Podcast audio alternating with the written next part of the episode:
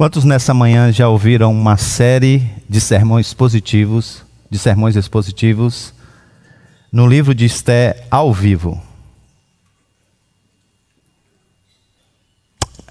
É, eu já imaginava isso. O livro de Esté é um livro desconhecido. Não há relatos históricos de que o nosso grande mestre e grande comentarista João Calvino tenha pregado no livro de Esté. É certo que não há um comentário seu no livro de Esther. Esse não é apenas um livro difícil. Esse é desconhecido, melhor dizendo. Esse é também um livro difícil de se interpretar e de se pregar, sobretudo expositivamente. A razão pela qual esse livro é tão difícil dá-se pelo fato de que o que nós temos aqui é apenas uma história.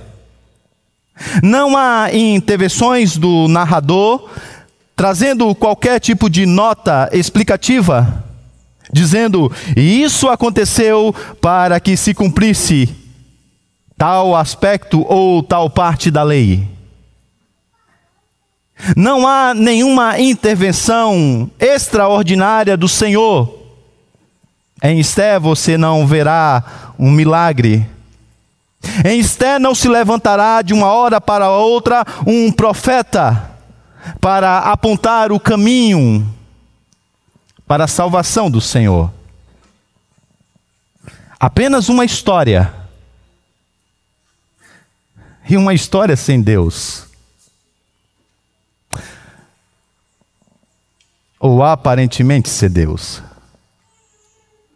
Sim, você ouviu muito bem. A palavra Deus não aparece no livro de Esther. E quando você então começa a ler o livro, você parece que está diante de uma história um tanto quanto comum.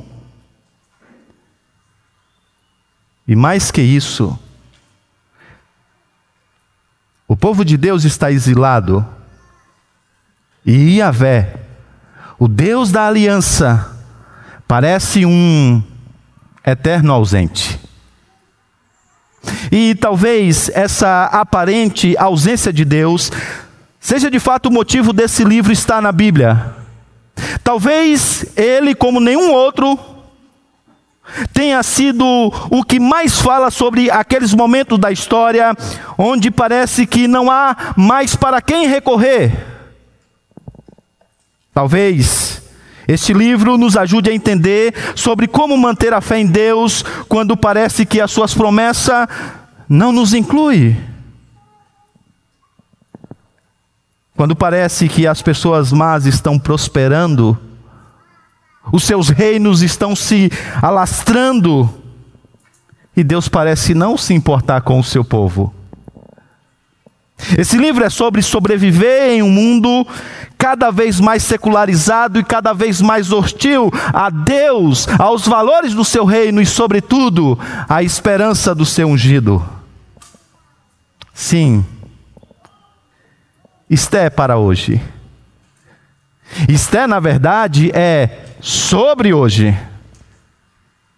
Mas talvez você esteja aí a se, a se perguntar como que um livro que não traz a palavra Deus poderia dizer alguma coisa sobre Cristo? E alguém poderia indagar: pode, pastor, sermões expositivos que exaltam a pessoa de Cristo serem pregados em Esté? Sim.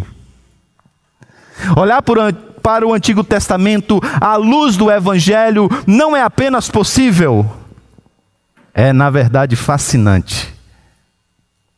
Você vai se surpreender com o que você verá sobre o Evangelho em Esther. Então, cá estamos nós. Vamos começar essa nova série no livro de Esther. E se eu fosse você, eu não perderia nenhum capítulo. Vamos ao primeiro? Abra sua Bíblia em Esther, capítulo 1. Eu sei, a primeira coisa que se deve ensinar quando se prega em Esté é onde que o livro se encontra, né? Então você abre no, no livro de Jó e volta um pouquinho. Ficou difícil, né? Então vai lá nos Salmos. Volta para Jó e depois volta para Esther. Nós vamos pregar em narrativas, isso quer dizer que os textos são longos. Mas diferente das cartas, não há muitas há explicações conceituais. É mais o pegar o enredo da história. Por isso, vamos nos esforçar para, em pouco tempo, pregar em capítulos inteiros, em narrativas longas. No entanto, para aproveitar aqui o nosso tempo, eu vou fazer a seguinte, da seguinte maneira, e pode ser que nós repitamos isso em outros sermões. Nós vamos ler a primeira parte sempre da narrativa e depois vamos explicando e ao longo do, da mensagem vamos lendo as demais partes e assim explicando e você vai entender o enredo, tá bom? E para essa manhã vamos fazer da seguinte maneira: vocês vão ter que participar. Eu vou ler dos versos 1 a 4 e depois vocês vão ler do 1 do 5 ao 9. Para facilitar a nossa leitura, a, o texto vai ser projetado assim, pelo menos nessa primeira parte, todo mundo vai poder acompanhar na mesma versão, a NVI. Mas deixe a sua Bíblia aberta para que você entenda então esse enredo. Vamos orar? Ó Deus bendito, nós te agradecemos porque o Senhor tem nos ensinado a tua palavra através da ação do teu Santo Espírito.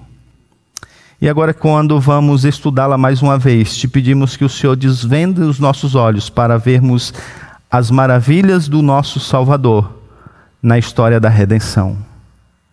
Dar, ó Deus, que o Senhor frustre os nossos planos e as nossas expectativas quanto aos reinos deste mundo, para que nos encantemos ainda mais com a glória do nosso Salvador, com a sua autoridade e com a sua sabedoria. Que ao olharmos para essa história, venhamos perceber o Salvador maravilhoso que nós temos. Em nome de quem oramos. Amém. Foi no tempo de Xerxes, que reinou sobre 127 províncias, desde a Índia até a Etiópia. Naquela época, o rei Xerxes reinava em seu trono da cidadela de Suzã. E, no terceiro ano do seu reinado, deu um banquete a todos os seus nobres e oficiais. Estavam presentes os líderes militares da Pérsia e da Média, os príncipes e os nobres das províncias. Durante 180 dias, ele mostrou a enorme riqueza do seu reino e o esplendor e a glória de sua majestade. Os irmãos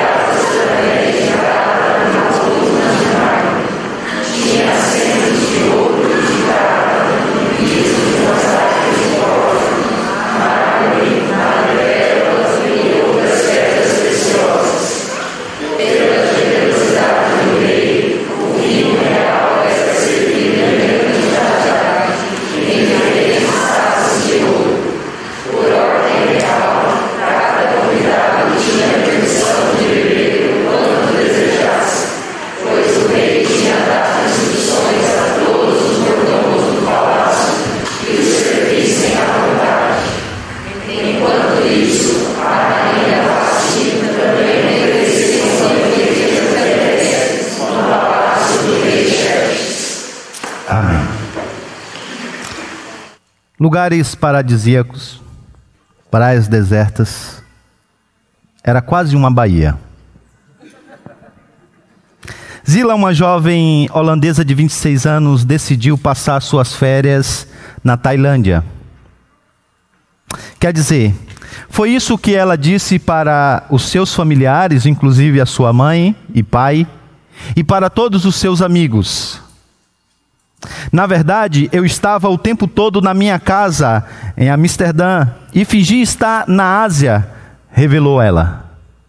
Durante 42 dias, ela montou um verdadeiro estúdio na sua casa. Ela comprava em restaurantes tailandeses e montava uma decoração e tirava fotos e postava nas redes sociais. Ela também criou um cenário no fundo de um hotel para que ela pudesse conversar com os seus familiares e os seus amigos durante todo esse tempo. Ela ia até a piscina do clube e tirava as fotos mostrando como ela estava curtindo as suas férias. Ela fazia várias edições. E por 42 dias, ela mostrou a sua falsa férias naquele país. Antes que você seja apressado em julgá-la, permita dizer que, na verdade, esse aqui foi um trabalho, sim, um TCC, um trabalho final de conclusão de curso. E o objetivo dessa estudante era exatamente mostrar como é fácil, como é fácil distorcer a realidade. Como é fácil parecer ser alguma coisa que na verdade não é. As pessoas que foram envolvidas com isso, sobretudo os familiares, não gostaram nem um pouco de tudo que viram. Mas no final das contas entenderam o propósito do seu trabalho: revelar que de fato, não poucas vezes, as aparências enganam. E que a coisa que parece mas que na verdade não é. O tema da mensagem dessa manhã é exatamente esse: as aparências enganam. E nessa manhã veremos que os reis deste mundo, eles vivem de uma falsa glória, de uma falsa autoridade e de uma falsa sabedoria. O capítulo de número 1 de Esté é dividido naturalmente em três partes. A primeira vai do verso de número 1 até o verso de número 9. E aqui então o rei mostrará a sua majestade e a sua glória. Não seria spoiler dizer que ela é falsa. A beleza está em como que o narrador mostrará isso. Dos versos de número 10 até o verso de número 15, agora essa glória, esse esplendor mostrado anteriormente, aponta necessariamente para um homem poderoso e autoritário, que tem autoridade, melhor dizendo. Mas ficará claro que essa autoridade também é falsa.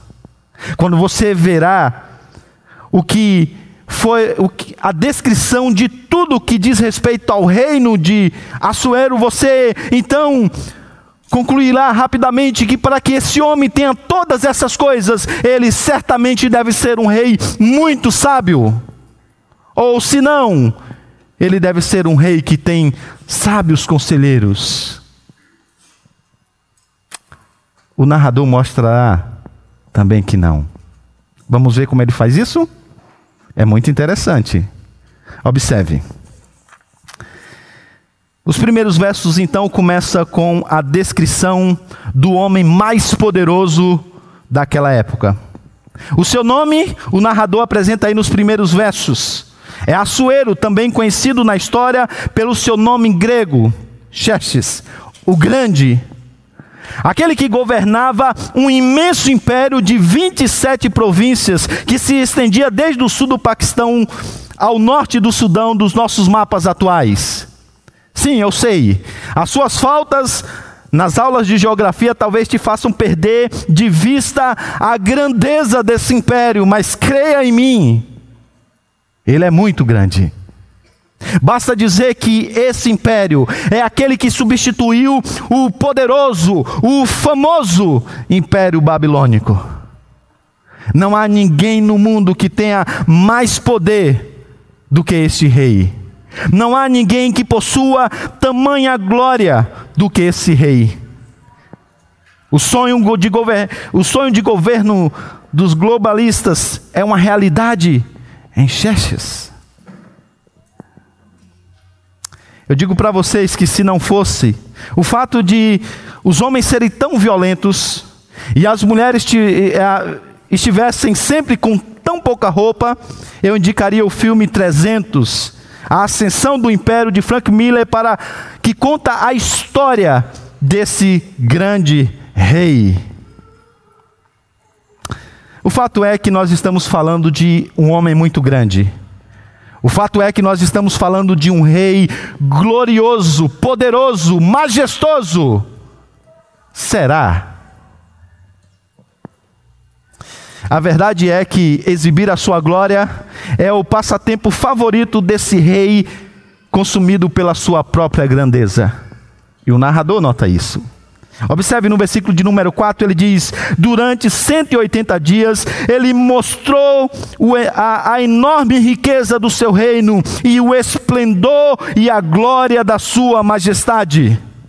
E tudo mais que você verá nessa primeira parte do capítulo tem a ver com a grandeza, a glória do rei. Sabe, irmãos, uma das mentiras de identidade que as vozes desse mundo o tempo todo nos contam é que, de fato, de fato, nós podemos discernir quem somos através do que possuímos. E sabe, em nenhum lugar essa verdade é mais presente do que nas redes sociais. De um lado, os narcisistas encontram no Instagram, por exemplo, o espelho ideal para refletir a sua pseudo-glória, para mostrar o seu esplendor. Por outro lado, os descontentes encontram nessas imagens o grande alimento para a sua inveja. Porque, de um jeito ou de outro, nós somos fascinados pela glória. E essa é a razão pela qual nós gastamos mais dinheiro do que imaginamos em carros, em boas casas, em festas, em viagens. E queremos o tempo todo postar todas essas coisas para que todos vejam o quanto nós temos. Sabe por quê? Porque nós somos fascinados pela glória.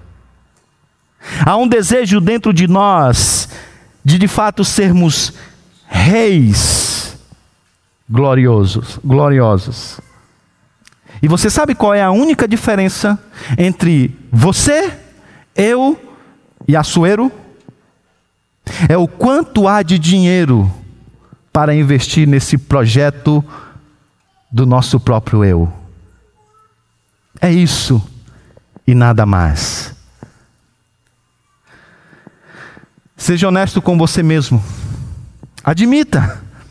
Você é fascinado pela glória. Você quer ser amado. Você quer ser admirado. E assim é Açoeiro.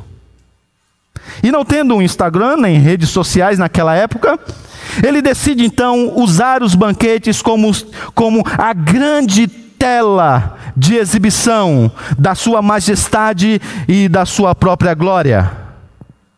E ele então dá um, um primeiro banquete, uma primeira festa. Nessa festa se encontra os nobres do império. E essa festa dura 180 dias. Isto mesmo seis meses, para que todos contemplem a beleza do seu reino, a majestade da sua pessoa. Mas se enganou você se você acha que Açoeiro quer ser paparicado, honrado, admirado e temido apenas pela elite social. Ele quer, ele quer ter muitos seguidores e gente de tudo quanto é lugar.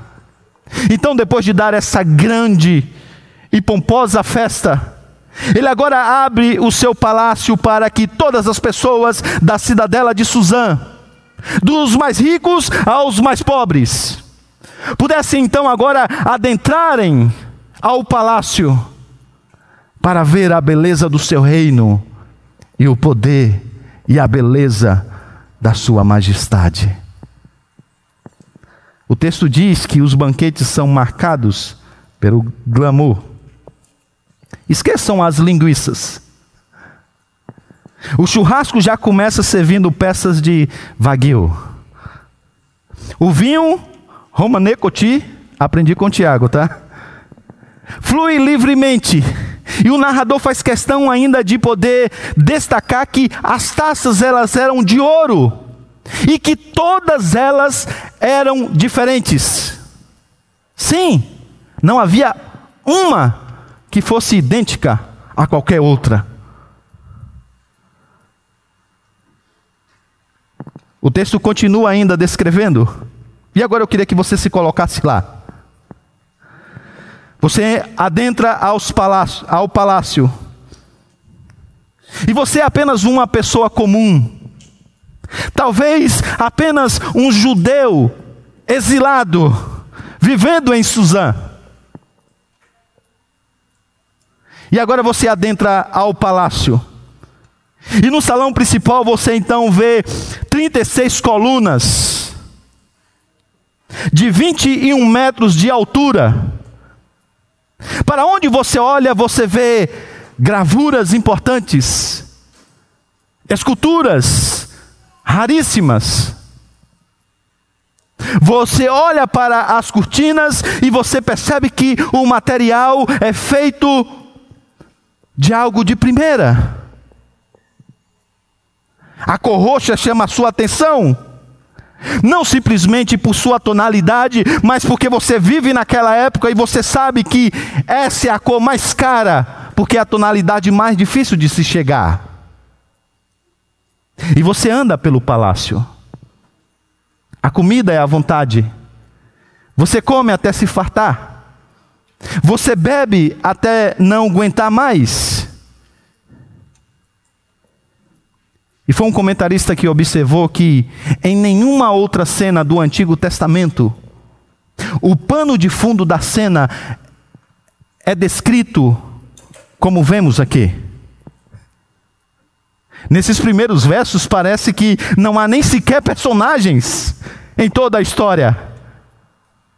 O que vem para a primeira parte, o que salta aos nossos olhos é exatamente a beleza e a grandeza do império deste rei.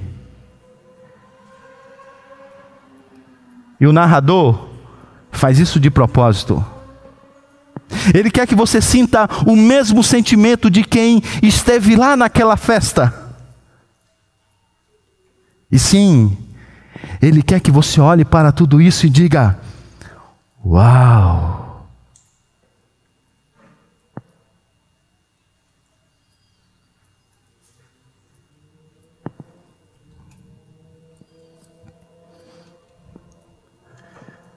Sabe por quê?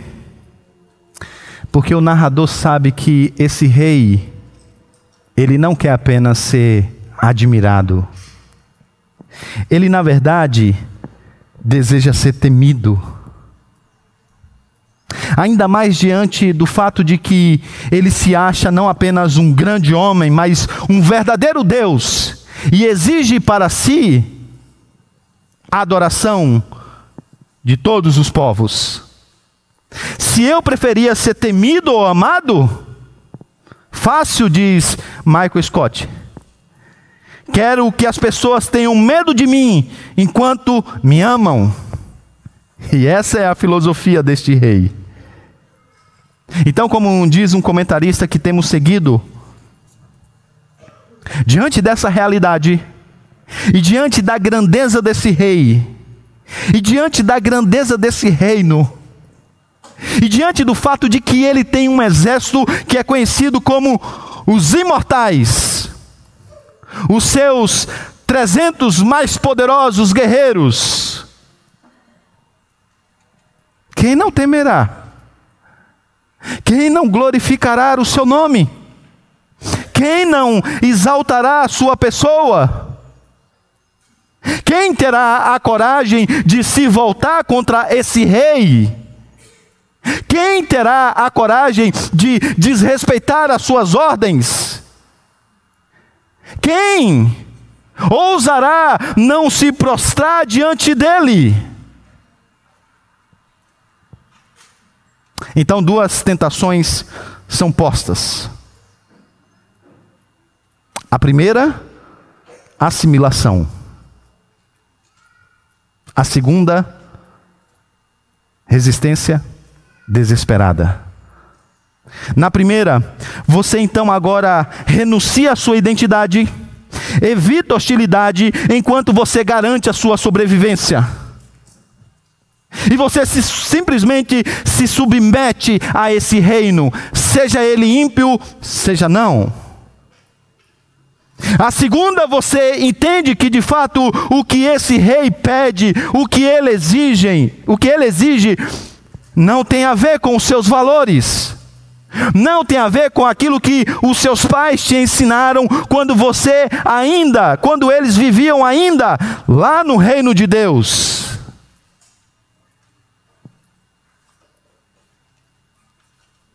Então até você pode tentar isso. Você pode tentar resistir, mas aí você talvez fará isso com desespero. Afinal, irmãos, vejam comigo. Olha a descrição desse texto. É o homem mais poderoso do mundo. É o homem mais rico do mundo. É uma festa nesse nível.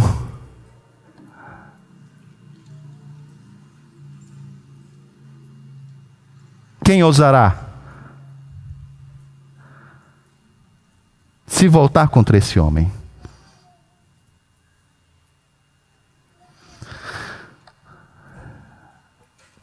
Mas espere um pouco. E se esse rei não for tudo isso que ele diz? E se na verdade toda essa imagem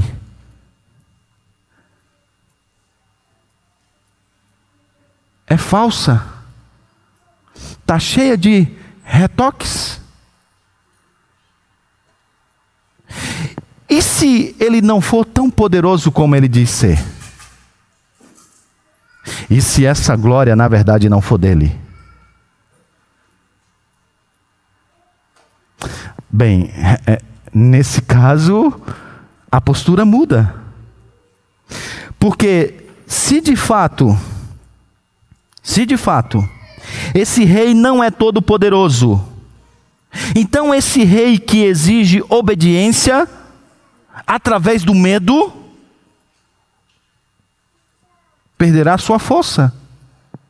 Porque uma vez quebrado o medo, quebrará todas as demais coisas. Então, talvez o caminho da assimilação não seja o melhor caminho. Talvez haja espaço para algum tipo de resistência a esse governo terrível. E sim, talvez nós não precisamos, não precisemos ligar o modo desespero. Porque afinal, pode ser que ele não seja tão glorioso, poderoso e forte.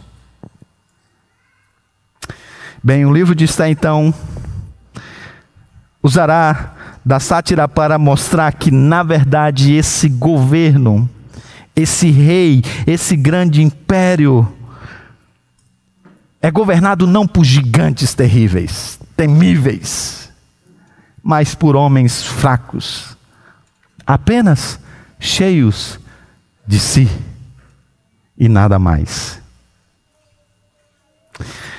Dê uma olhada na glória desse rei, é muita coisa mesmo, gente. É para você entrar nesse lugar e dizer: Uau! Mas basta dar uma olhada na história que você vai ver que tudo isso é fruto do suor e do trabalho do seu pai. Xerxes é apenas um jovem narcisista que talvez nunca tenha levado no lombo uma varada de goiabeira, que nunca saiu para a guerra para conquistar nada, e que talvez nunca tenha trabalhado na vida. E como era o costume da época, foi criado lá num harém das mulheres, onde vivia a sua mãe. Aqui está ele agora mostrando para todos a grandeza do seu império e a glória do seu nome. Ele, na verdade, deveria apontar para outro e não para ele. E assim são os reis desse mundo. Eles se vangloriam de coisas que eles nunca conquistaram. E na verdade o que eles fazem é exatamente usufruir para o seu próprio prazer de tudo que a geração anterior colocou nas suas mãos para que pudesse governar para o bem do próximo. Essa festa foi dada por causa da generosidade do rei? Não, não, não. Não há nenhuma generosidade aqui. O que há aqui é um desejo de glorificar a si mesmo com o dinheiro alheio.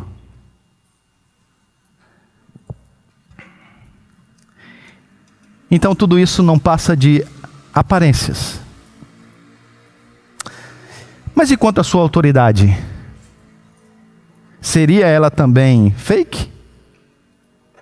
A história vai contar. Chegamos agora aos versos 10 e 15.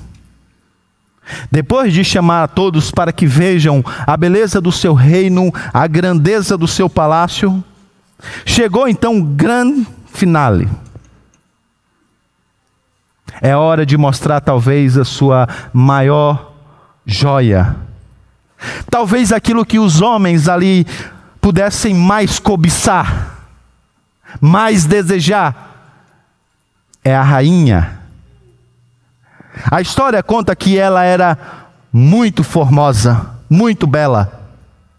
E agora ele manda uma ordem para que as pessoas possam ir até onde a rainha está reunida. E essa ordem veio exatamente no momento em que o vinho já tomou conta de todos.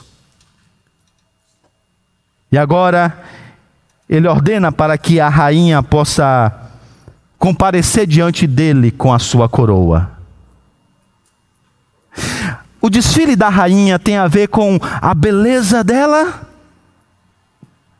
a exaltação da sua pessoa, pelos seus atributos dados por Deus? Não mais uma vez tem a ver com o rei. Não é sobre a beleza dela, é sobre a jactância dele. Não é sobre a formosura dela, é sobre o orgulho dele. Não é sobre a vossa majestade, a rainha, é sobre a vossa majestade o rei. Então agora é a coroa da festa.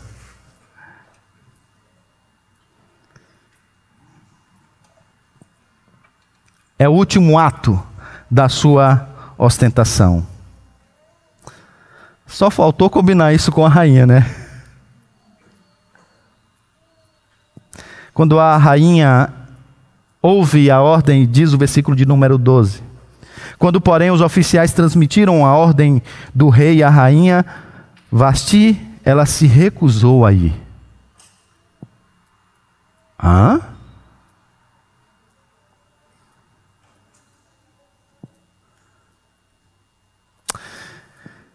Parece que a desconstrução da imagem do rei está indo rápido demais, né? Está indo rápida demais. Como assim? Sim. O narrador quer que a gente entenda que aquele que diz mandar em tudo não manda no que há de principal em alguém, no seu coração. O rei não manda no coração da rainha, ele mandará no seu? É o que veremos. Certo?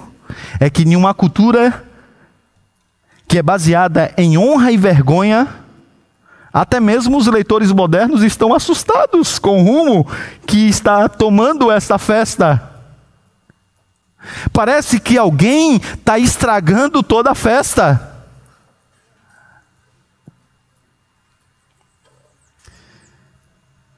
E aí, nesse momento, a narrativa ganha tons dramáticos. Como o rei agirá?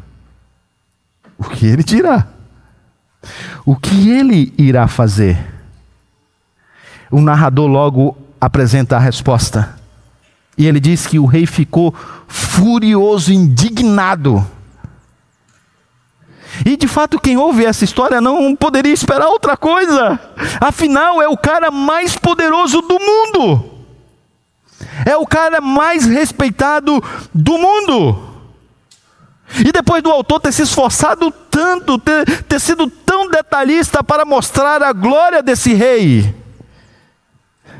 é evidente que todo mundo esperava que a rainha obedecesse ao rei prontamente. Que talvez fosse na frente dos, dos empregados, dos servos, para chegar e logo se apresentar diante da vossa majestade. O rei está irado, ele está furioso.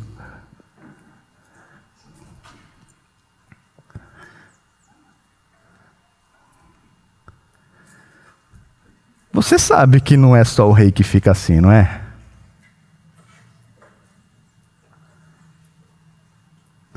Sabe, irmãos, nós também ficamos irados, furiosos, perdemos até mesmo o controle. Sabe por quê?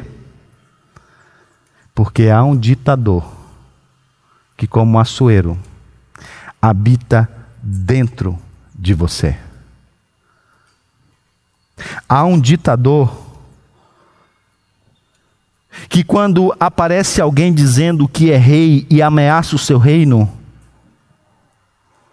e você sabe que quando isso acontece, um dos dois precisa desistir da ideia de reinar. E você sabe que ele não está nem um pouco afim de fazer isso. Ele briga até não poder mais. Sabe por quê? Porque há um ditador que habita dentro de você. E você muitas vezes é controlado pelo seu próprio eu. E esse seu eu, esse seu ego, odeia a ideia de ter um rival. Odeia a ideia de não ser obedecido Odeia a ideia de ser desafiado em sua autoridade. Há um ditador que habita dentro de você. E esse ditador, ele luta com todas as armas para que você possa fazer o que ele quer. O nome dele é o seu eu. E essa é a razão pela qual você resiste tanto a Cristo? Porque Ele é Rei.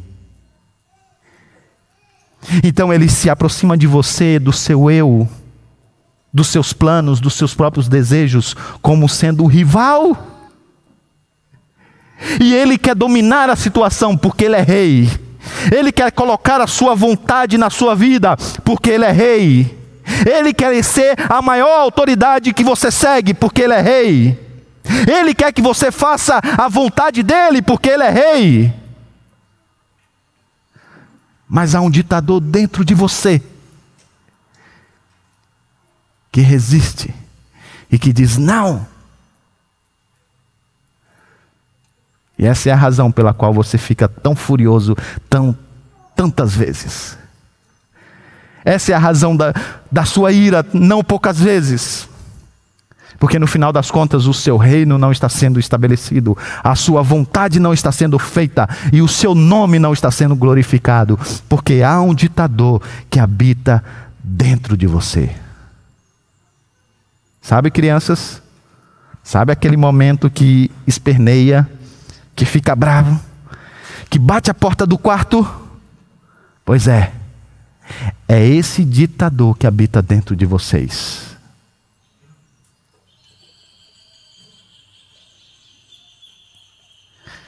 Esse ditador precisa cair, gente. Ele precisa ser destronado. Para que ele não faça o estrago que ele tem o potencial de fazer com a sua própria vida e com todos que vivem à sua volta. Admita, há um ditador que habita dentro de você. E depois que a rainha então desafia o rei e que ele fica furioso, ele precisa dar então uma solução para todo esse dilema.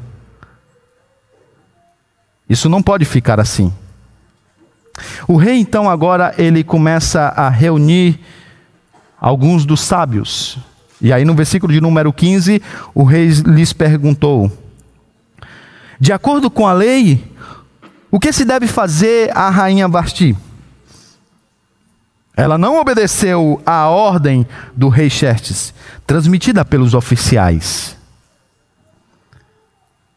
Bem, então agora é hora de ver a sabedoria do rei e dos seus conselheiros. Seria ela também tola? Vamos olhar. Dos versos 16 até 22, o desenrolar de toda essa confusão acontece. Logo, uma proposta dos sábios é apresentada para o dilema. Então, um dos principais entre os sábios do rei se aproxima do rei e diz: A rainha Basti não ofereceu, versículo de número 16, não ofendeu, melhor dizendo, somente o rei, mas também todos os nobres e os povos de todas as províncias do rei Xerxes.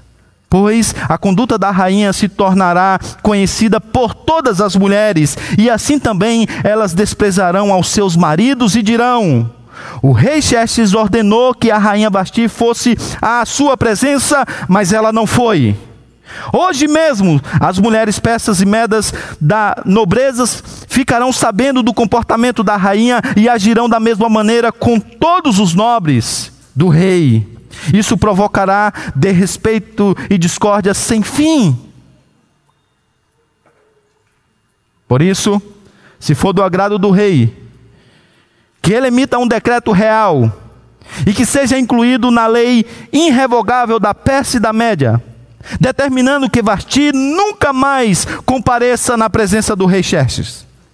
Também dê o rei a sua posição, a sua posição de rainha, a outra que seja melhor, talvez mais obediente, mais submissa, que faça suas vontades do que é, do que ela. Assim, quando o decreto real for proclamado em todo o seu imenso domínio, todas as mulheres respeitarão os seus maridos, do mais rico ao mais pobre. A proposta foi aceita. Versos 21 e 20, 21 e 22. O rei e os seus nobres aceitaram de bom grato o conselho, de modo que o rei pôs em prática a proposta de Mem Memucan. Para isso, enviou cartas a todas as partes do reino, a cada província e a cada povo, em sua própria escrita e em sua própria língua, proclamando que todo homem deveria manter em sua própria casa deveria mandar, melhor dizendo, em sua própria casa. Eu não sei se você conseguiu pegar aqui o que o narrador está fazendo. Ah, eu já disse para você que o capítulo 1 ele é uma sátira. Então, é, não se escandalize com as ironias. Entenda a cena. O rei diz para a rainha comparecer diante dele. Ela se recusou. Um homem tão poderoso como esse, isso jamais poderia acontecer. Essa mulher tem que vir arrastada pelos cabelos. Desculpe as mulheres, não é violência não. É só pensando de forma mundana. Ela tem que comparecer. Como ela ousa não comparecer diante do rei? E é comparecendo diante do rei que o rei mostra a sua autoridade. Os conselheiros temem que, de repente, esse acontecimento se espalhe por todo o império. E que aí isso gere uma espécie de revolução entre as mulheres.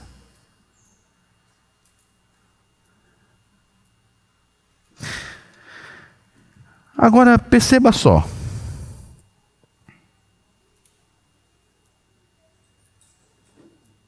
No final das contas, o que acontece aqui é exatamente tudo o que eles temiam, porém, fruto do próprio decreto. A rainha que deveria comparecer diante do rei é proibida, por quê? Por causa do decreto. Esse decreto, ele então agora é enviado por todo o império. O que acontece? Tudo quanto é mulher do império toma conhecimento do bafadão que aconteceu lá na família real. E eles não queriam que essa notícia se espalhasse para que as mulheres não começassem a desrespeitar os seus maridos. Só que já há uma organização na Avenida Paulista de Suzano E dizem que mulheres estão lá com o cartaz dizendo: Ele não. Ele não.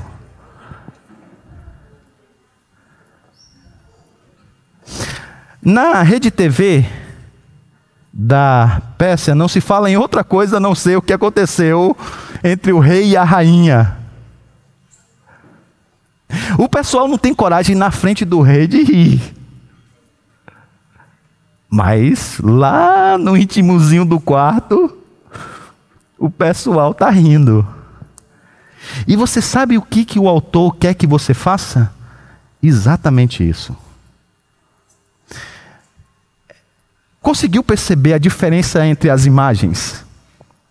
Quando você abre o capítulo 1, você está adentrando com o autor em todo o império persa, olhando para o rei Assuero, e você diz: Uau!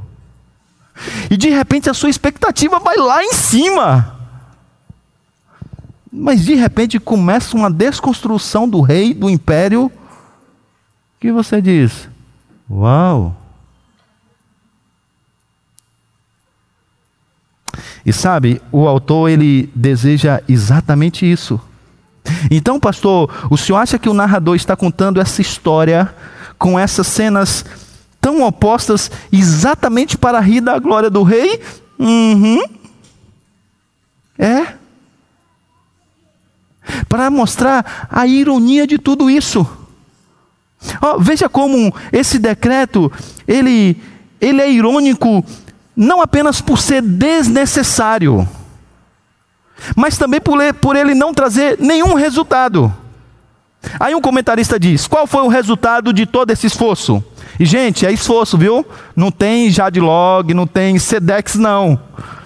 Para poder espalhar essa, essas cartas por 127 províncias. É muito dinheiro, é muito esforço, é muito tempo, inclusive.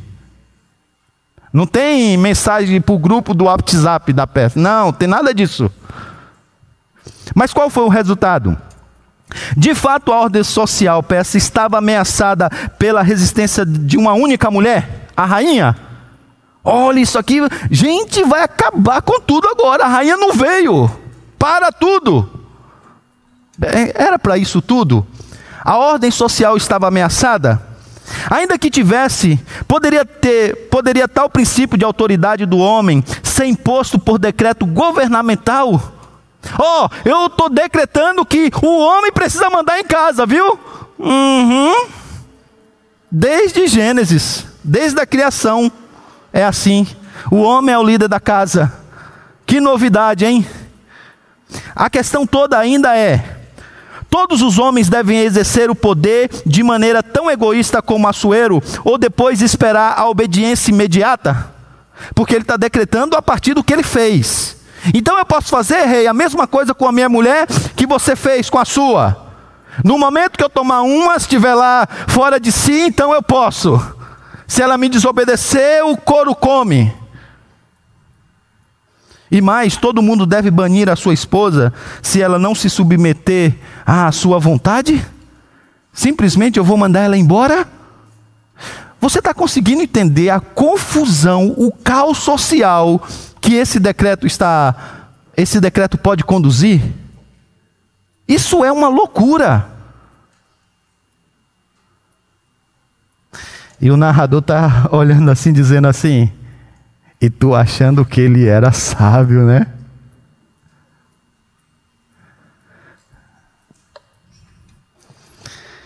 Nem sempre as imagens são o que parece. E o autor está exatamente dizendo isso sobre Assuero. Mas a pergunta é: sim, pastor, mas para que tudo isso? Lembra? Se o rei é poderoso, ele é grandioso e ele é o que ele diz ser, amigo, você só tem dois caminhos: assimilação, ou no máximo você pode resistir, mas liga o modo desespero, viu? Porque esse cara vai te pegar. Mas e se ele não for tudo isso? Então, depois de construir a imagem do rei, o narrador a desconstrói. E um comentarista diz que a recusa de Vasti serve para revelar a fraqueza da lei para comandar o comportamento, porque o rei não manda no lugar onde pode mandar, no coração. Ele não manda nem no da rainha, muito menos do dele. Ele é um homem que ele não consegue controlar nem o seu próprio espírito. Então a resistência é possível. Assimilação à vontade do império não é inevitável. E você não precisa ligar o modo desespero. Não precisa. E eu quero dar então duas razões para isso.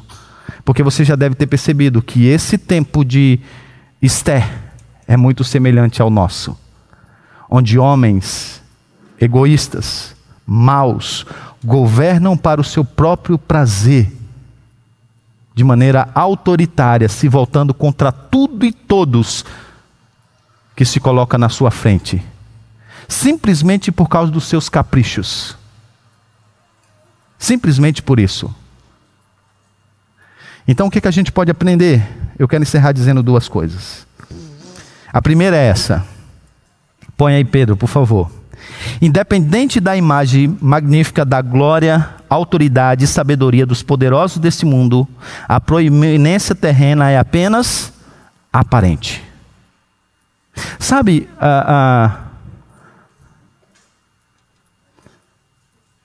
alguém já disse, e esse alguém foi Alexandre Grande, eu governo as circunstâncias, no alto da sua soberba.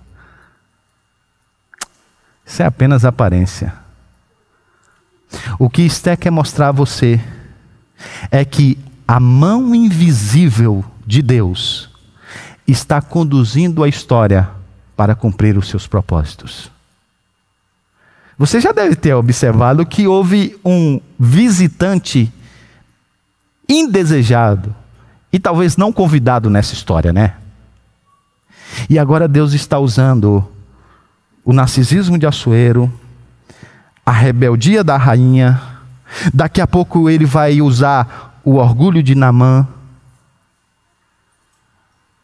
Na verdade, até mesmo a Daça, que agora vive como Esté, será usada pelo Senhor para cumprir os seus propósitos redentores em Cristo. Sabe, irmãos, embora eu ande muito preocupado com o que será no Brasil depois das nossas eleições do ano que vem, eu durmo tranquilo, porque o Senhor reina.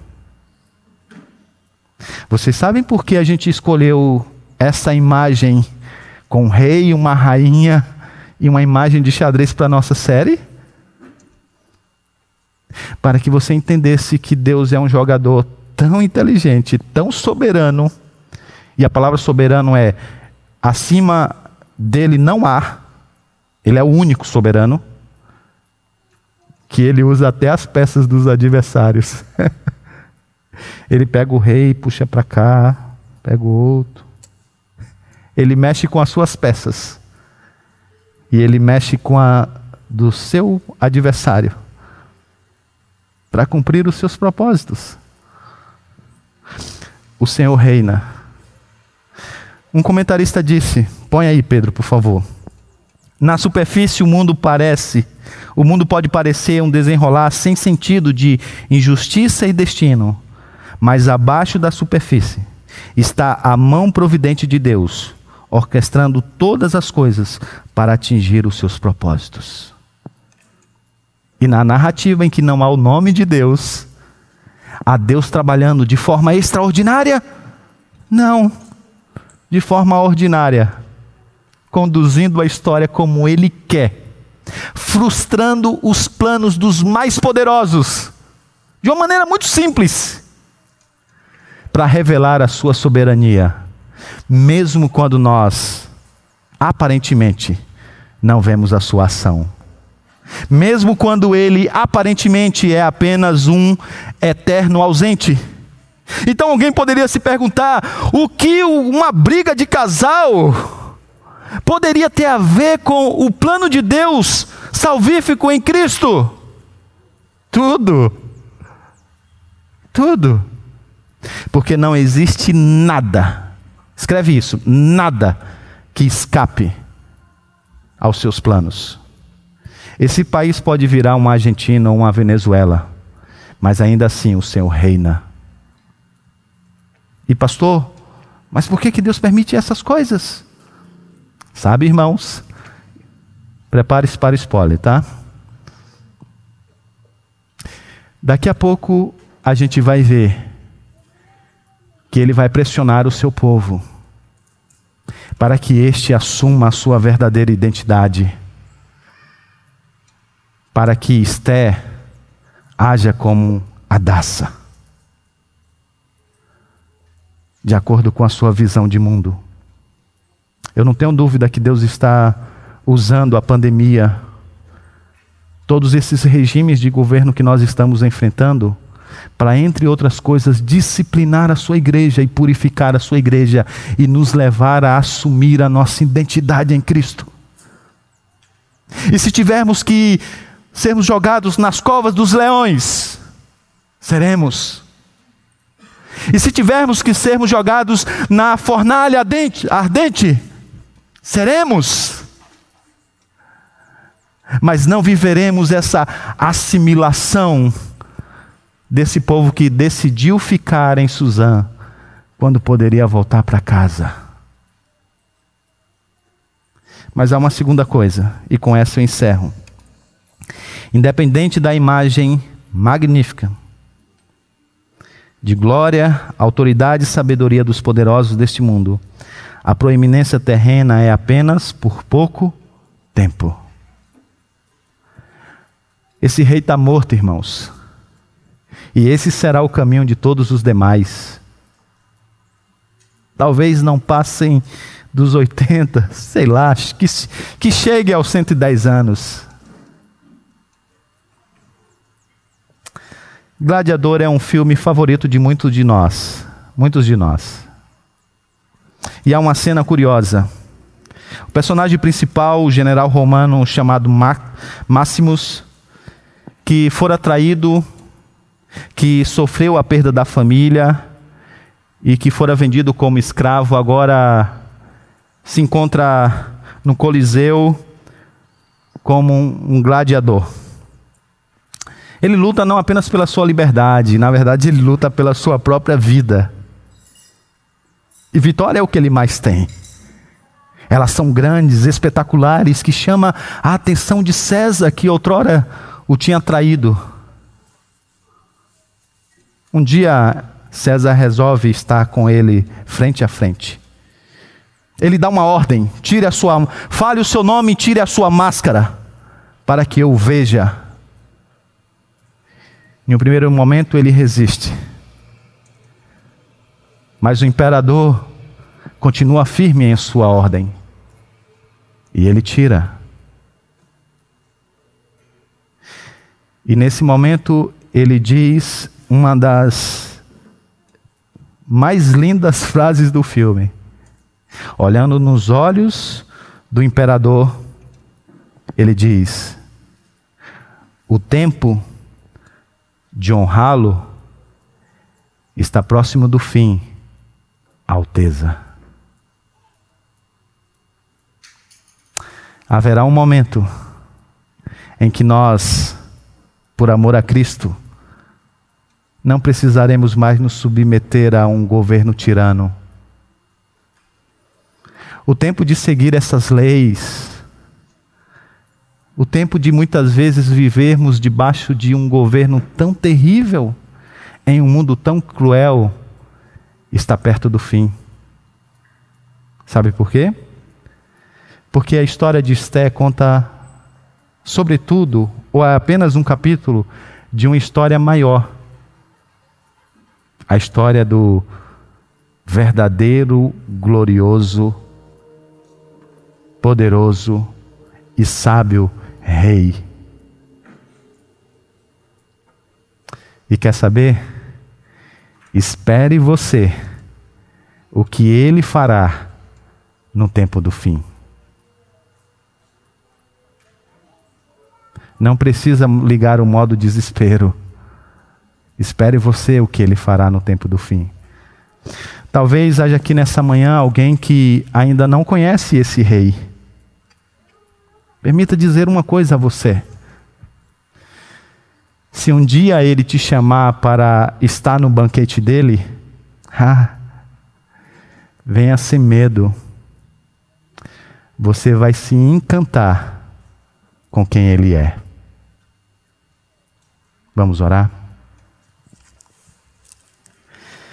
Obrigado, Senhor, por esse dia. Obrigado pela tua palavra tão bela. Obrigado por Jesus, o nosso Rei verdadeiramente incrível. O nosso Rei glorioso. O nosso Rei majestoso. O nosso Rei poderoso. O nosso Rei sábio. Aquele que governa para o nosso bem e para a sua glória, de tal maneira que a sua glória não anula o nosso bem, e o nosso bem simplesmente reflete, reflete a sua verdadeira glória. Nós te agradecemos pelo nosso Rei, Senhor. E se Ele de fato é tudo, Senhor, tudo o que nós dizemos, nós não precisamos apenas admirá-lo, ele sim nós podemos adorá-lo. Nos ajude nisso, Senhor. Em nome de Cristo Jesus. Amém. Vamos ficar de pé.